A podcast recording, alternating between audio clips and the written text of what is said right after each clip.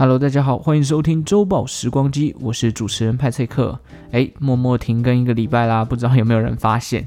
最近派翠克的工作跟生活上事情变得比较多，比较杂，真的很容易，就是当你一晃眼过来，想到这件事，哎，我要录 Podcast 了，靠，打开哦，日历已经礼拜六、礼拜日，已经来不及录这样子。所以，呃，我相信应该蛮多人有这种同感啦，就是你离开校园之后，时间都会过得比你想象中还要快。这时候就会觉得说，不对啊，在校园生活应该要比现在社畜人生来的快乐。但是真的是出社会之后，时光飞逝，而且，嗯，就你也没有干嘛，但是转眼我也已经大学毕业四年，迈入第五年了。听众朋友，你知道为什么吗？原因其实很简单，就是因为属于自己的时间变少了。哦，那么大家去想一下，有没有这种感觉？每天现在出社会之后。不是工作追着你跑，不然就是饭钱啦、房租啦、开销这种东西，一直一直要压迫自己的生活，然后客户的要求啊，巴拉巴拉巴拉等等的。等到你真的有时间回过头来看看自己想做的事情的时候，可能已经距离你第一次有这个想法又过去了好几天，甚至是好几个月哦。我记得派车客我自己当初在想说要录 Podcast 的时候，也是一开始计划说，哎，哦，那可能几月开播。然后买了麦克风，这样，然后就麦克风就摆在那边，至少超过一个月的时间，我才正式开始录 Podcast。所以，嗯，出社会之后是自己的时间变少了，你反而会觉得时间怎么过那么快，因为你想做的事情没有时间去做，那种感觉啊。当然，之前我有听过另外一种说法，就是随着年纪变大哦，那记起来的事情会因为这个呃记忆力衰退，所以变得越来越少。那因为东西记得变少，你感叹可能就变少了，感叹的时间也会跟着变少。那这是一种初老的象征吗？诶，为什么今天要聊到这么 就是惆怅的话题呢？因为我个人啊，在上礼拜呃这个洗澡洗头的时候，从我的这个 额头前面拉出一根长长的白头发啊！历史上的今天，呃，二零二一年三月十号，现在录音的当下，我发现了我人生的第一根白头发，不禁有点惆怅了。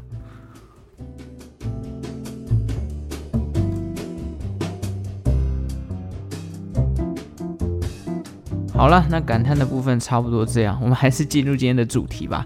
今天呢，我们就来聊一下这个白色情人节哦。哦，可能上片的时间已经超过三月十四号了，不过还是想讲一下，而且跟之前情人节那一集我有提到这个拜月老的一些经验嘛。今天派崔克我个人呢，就来用闲聊的方式分享一下我自己拜月老的一些心得跟经验好了。比起二月十四号的西洋情人节，三月十四号的白色情人节应该是，呃，这个所谓广大男性啊、需要重视的日子啊。大家应该都有听说过这个说法吧？就是，呃，三月十四号这一天呢，在东亚地区，像日本啦、韩国啦、台湾啦，是被视为男性回复另一半在西洋情人节的心意的日子。那白色情人节的起源是什么？说真的哦，其实跟这个二月十四号的情人节比较起来，我觉得。白色情人节的铜臭味是蛮重的啦。为什么会这么说？因为简单来讲，它就是一个商人包装出来的节日。我这么理解应该没有错啦。因为白色情人节它是源自于日本的一个节日，在一九七七年的日本，当时有一个这个在福冈市的一间甜点店叫做石村万盛堂，它所发起的一项活动。其实呃，早期在一九九零呃。早期在一九零零年初哦，这个这间甜点店的师傅就已经开始引进这个国外的棉花糖啊，然后进行加工跟改良，然后把这些棉花糖做成甜点拿出来贩售。在当时的日本呢，这是非常风靡的一种甜点美食。不过，没有一种呃甜点是会永远流行，然后永远是最受欢迎的嘛。就像葡式蛋挞会过时，所以棉花糖一样面对了这个命运。随着时间的流逝呢，到了这个可能一九七七年的时候呢，那个棉花糖的销售量就不如以往，于是继承这个甜点店的第三代传人，就石村万盛堂的第三代传人，他灵机一动，觉得说，不然我来赋予这个棉花糖一些意义好了，所以他在这一天哦，三月十四号这一天呢，他赋予了棉花糖一个意义。这一天被视为这个西洋情人节过后回礼的日子，借此来促销一下店里面的不管是棉花糖啊，还是其他的糖果或甜点等等之类的。后来这个习俗，应该说这个商人的手法，就成为了我们现在所熟知的白色情人节了。那白色情人节它的名称由来是什么呢？除了跟白白的砂糖以及棉花糖本身雪白的颜色有关之外呢，其实白色本身也是纯净啦，然后纯纯的恋爱的象征。那这间啊，我们刚刚提到这个起源啊，一切的万恶根源石村万圣堂呢，现在还是留存在这个日本福冈市的博多区，成为当地知名的甜点老店以及观光景点。那是不是西洋情人节没有收到这个人家给你的礼物，白色情人节就不用回礼呢？我个人是觉得还好啦，就你想送就送嘛，对不对？而且这边跟大家补充一下，我刚刚因为前面有讲到这个棉花糖嘛。棉花糖，我不知道大家脑中第一时间听到棉花糖，你浮现出来的会是比较固体状，里面可能包草莓啊、包巧克力那一种的，还是另外一种是那种呃夜市里面会看到就有机器那边卷卷卷卷卷，然 后变成棉絮的那种棉花糖。其实这两个的起源也不太一样。固体状的听说是在古埃及时期就已经被发现了，据说它是一种沼泽的植物，叫做乐蜀葵所做成的。后来法国人把它引进来，这个乐蜀葵，然后进行改良，然后固状的棉花糖就慢慢的在那个时代被发扬光大了。另外一种棉絮状的棉花糖呢，它可以追溯至十五世纪的意大利，但真正让它红起来的是在十九世纪的美国。那因为这个棉絮状的这个棉花糖哦，其实早期如果没有机器帮忙的话，制作的过程跟成本其实很高。但因为现在就是呃时代进步，机器越来越发达了，棉花糖的价格就慢慢的掉下来。不然其实早在以前，这种棉絮状的棉花糖是有钱人在吃的甜点哦，不是现在你们看那个夜市路边随便小朋友拿一磅那种，没有那么好啦。以前在这个。呃，机器还没有这么流行的年代哦，棉花糖这种棉絮状的棉花糖被称作仙女丝，后来才改名叫棉花糖的。所以这两种固体状的跟棉絮状的是完全截然不同的。那你们大家哎比较喜欢吃什么呢？像我个人派翠克是比较喜欢吃固体的啦，棉絮状的我真的觉得太粘牙了。以前有吃过一次，就真的不爱，就会吃完也会觉得牙齿黏黏的。好，然后顺便再补充，其实两种棉花糖在英文上面的这个讲法也不太一样。呃，刚刚讲这个固体状啊，像棉花一球的那个叫做 marshmallow，那另外一个棉絮状的，好像听说叫做 candy floss，还是叫我刚刚讲仙女丝嘛，就叫 fairy floss，哎，又有上到英文的感觉了，有没有？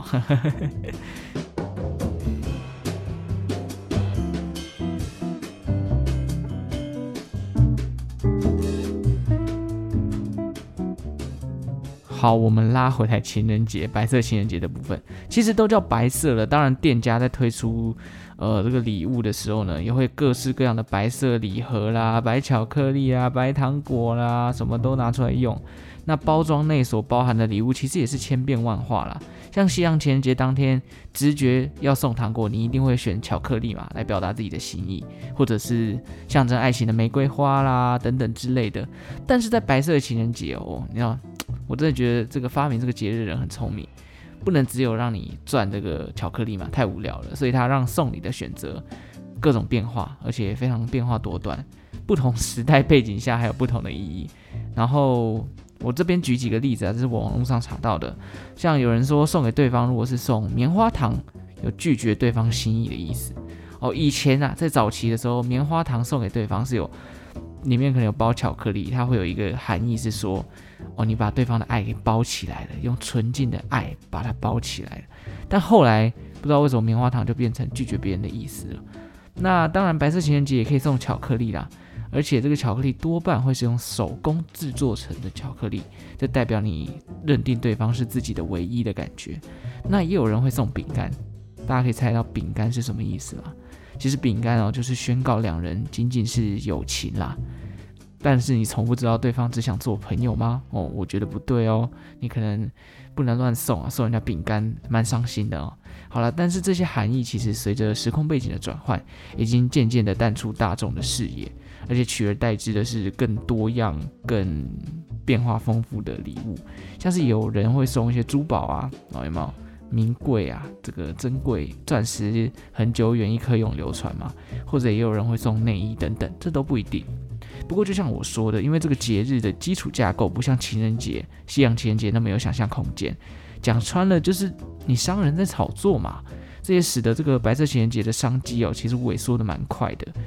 之前啊，在做这一集的时候，我也有调查过一个美国商务服务局在二零一六年针对这个西洋情人节跟白色情人节在日本的比较发现，其实。那时候，二零一四年的白色情人节也创造了不少钱，五点七四亿美元的商机哦。你可以发现这个商机无限，就是一个节日就可以让你送到五亿美元的的这个金额。但是因为随着这个社会结构的改变啊，还有可能一些性别意识的涌入啊，很多人在白色情人节的商机就会越来越少，因为回礼这个文化开始慢慢被人家觉得说，为什么你送我，我就一定要回送你？这个商机日益缩减。很多的商品，除了因为这样的原因，还有一个很重要的原因，就是因为物价上涨，买气也开始下滑了。那在二零一八年的时候呢，根据这个日本纪念日协会哦，它统计白色情人节的产值已经从二零一四年的五点七四亿，到二零一八年已经跌破了五亿美元，而且还在持续的下降当中。不知道去年，我觉得去年应该蛮惨的，因为疫情的关系，没有国外的观光客，然后大家也没有出门消费。我想应该也不是太妙啦，但讲完，我个人是觉得送什么倒是其次，然后送多少钱那个都我觉得不重要啦。可能很多人会觉得送礼就是要送昂贵的才有那种分量，但我是觉得重点还是有 有没有人送了，对不对？有没有人可以让你送他生日呃这个白色情人节的礼物？所以嗯。除了这个，当然就是心意啦。至少在我自己的认知啊，如果你今天有心想要跟另一半表达你喜欢他，那你每一天都可以当情人节在过嘛？是不是？应该是啦，哈。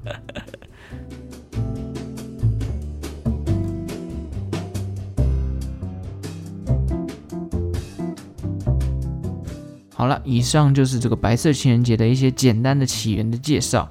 总之呢，帮大家统整一下，它就是一个一九七七年从日本发起的一项节日，目的是要回敬女生或者是你的另一半在情人节表达对你的爱意，他可能送你礼物，你就要在三月十四号白色情人节这一天回送他。那送的东西不一样，会代表不一样的意思。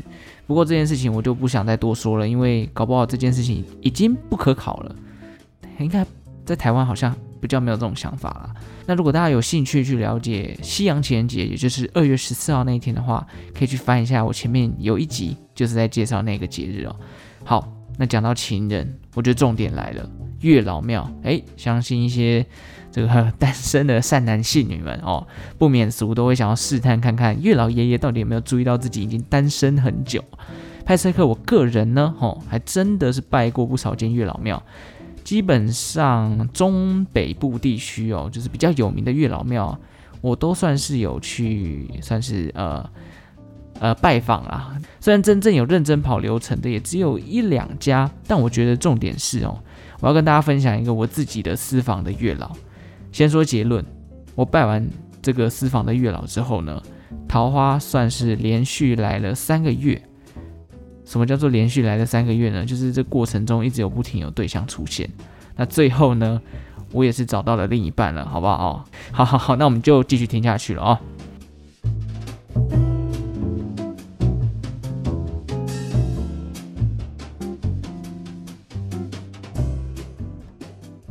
好，我现在讲一下我人生第一次拜月老的经验好了。我人生第一次拜月老呢，是在呃万华的龙山寺哦。龙山寺大家应该很熟吧，也算是台北地区非常有名的庙宇啦。那旁边的这个华西街夜市蛇汤啊，什么都很有名，还有这个剥皮寮嘛。龙山寺呢，我那时候第一次拜，因为啊，可能觉得大学生还在单身，真的是很很不行。所以我那时候要拜之前，又是第一次，所以特别谨慎。我是跟我一个大学的好同学一起去的。真的要去之前呢，我们查了超多啊，就是比如说怎么拜啊，流程怎么走啊，要准备什么甜点给月老啊，然后在在这个跋杯的时候要讲什么东西。后来呢，看了一堆，然后当天也买了巧克力，最后那也蛮幸运的有求到这个红线。不过，嗯，不知道是不是我这个条件没有开好，还是怎样。虽然红线是拿到了啦，但是红粉佳人完全没有出现，就是像是完全没有发生过一样。后来那条红线，我好像就把它拿去这个金炉把它给烧掉，把它化掉这样子。那这件事情是大概大二还大三发生的。不过虽然这个第一次拜月老的经验没有到特别有感觉，但是当天我也是 喝了人生第一次的这个蛇汤啦。蛇汤这，嗯，那时候会抱持一种，哎呦，有点可怕。其实，但真的就像大家说的，喝起来就像鸡肉，呃，吃起来像鸡肉，喝起来也像鸡汤，所以我觉得也没有什么好怕的。而且那一次拜完这个月老的时候，会有一种说，哎，我都求到红线嘞，是不是短期内呢，这个对象就要出现了？哎，桃花是不是要来？是不是要来？所以一直抱持着很大的期待，最后没有，真的都没有，所以渐渐就淡忘了。那万华这个地方呢，自从那一次，我也就再也没有去过了。当天应该要去剥皮寮走走的哦，没有啦，开玩笑，开玩笑。好，这是我第一次拜月老，就龙山寺，其实还蛮酷的，是去参加这间庙宇，毕竟它是这个一府二鹿三艋甲嘛。那毕竟艋甲算是万华地区啊，万华地区算是台北历史渊源蛮久的一个行政区，有机会大家也可以去走走看。哦，去逛一下剥皮寮，也不错啊，对不对？那第一次没有成之后，我就去过了一段时间，我也忘记过多久了。那准备要去拜这个第二次月老，不过这一次的月老就真的是随手拜拜了，就因为可能第一次没有什么感觉，兴致瞬间就少了很多。我第二次是去大道城那一间非常有名的霞海城隍庙哦，因为那时候已经毕业，开始在工作啊，我那时候是。住在古亭附近的一个河堤旁边的一条某条街啊，那我每次就是下班没事，我就会骑着脚踏车，然后从古亭一路骑骑骑骑到大道城。有时候周末也会做这种事，呃，就是我很喜欢在河滨旁边运动，不管是骑脚踏车还是散步还是跑步。那到大稻城也算是体验一下，这也是我还蛮喜欢历史街区的，所以我就去。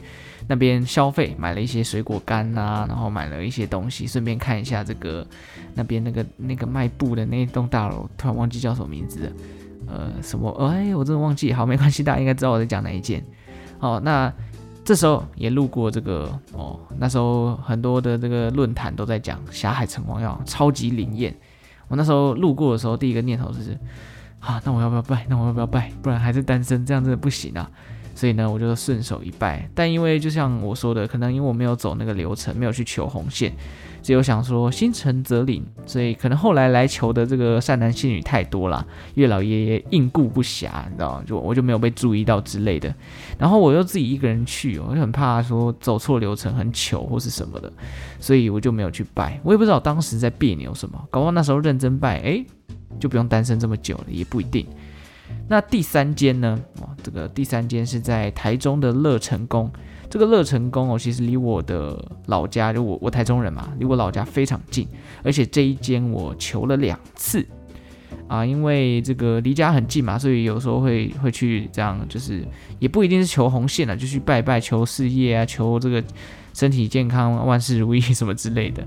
那第一次去乐成宫求红线是什么原因呢？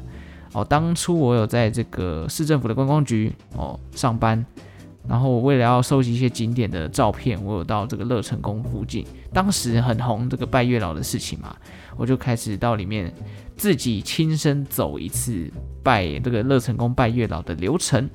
走着走着，后来就真的我花了钱买了姻缘金啊，然后一路这样拜下来，然后也在这个月老面前拔不会拔很久，哎，终于拔到圣杯，然后拿到红线了。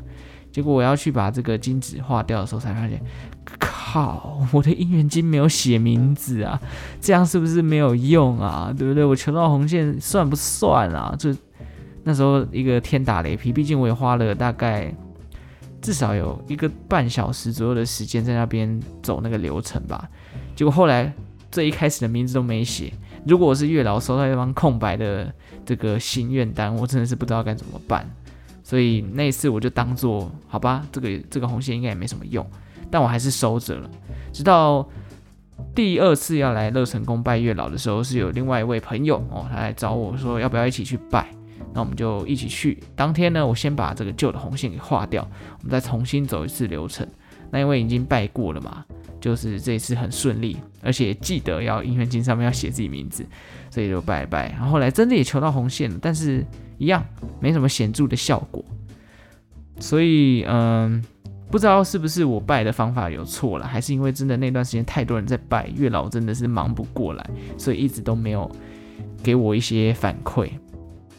不过必须说，这个乐成宫附近哦，有一家霸王叫做汉西霸王，很好吃，推一推，好，好不好？大家如果喜欢吃霸王的话，可以去这个霸王店汉西霸王吃吃看。好，那再来重点重重头戏哦，就是这一个、拜完之后就真的脱乳了啦，好不好？第四次也是最有感的一次，就是在二零二零年，也就是去年大约十月左右的时候拜的。就像我刚刚前面讲的，连续来了三个对象。而且都是非常意外的那一种，但最终呢，还是有这个一个修成正果啦。而且重点是这个我也没有很就是跑流程还是干嘛的，我就真的是诚心一拜，然后对着这个月老说：“啊、月老爷爷你好，希望你可以赐予我一段好的缘分。”然后很灵哦，哦，真的很快哦，就是在拜完的两三个礼拜之后，就开始陆陆续啵啵啵开了三朵花，这样很灵。很灵，但当然就是你也不可能三朵花同时在一起嘛。后来就是感觉到，哎，这一朵花很适合我，所以我就选择了它。这样，好，我应该要找时间去还愿的。好，讲那么多，我还没有讲它到底在哪里。它其实是位在这个台北市信义区的虎山哦，就象山的对面啦。虎山上面呢，其实有一个瑶池宫哦。瑶池宫，它是在拜瑶池金母的，不过它的旁边有两个小的位，这个神位，一个是土地公，另外一个就是我们这次所介绍的月老。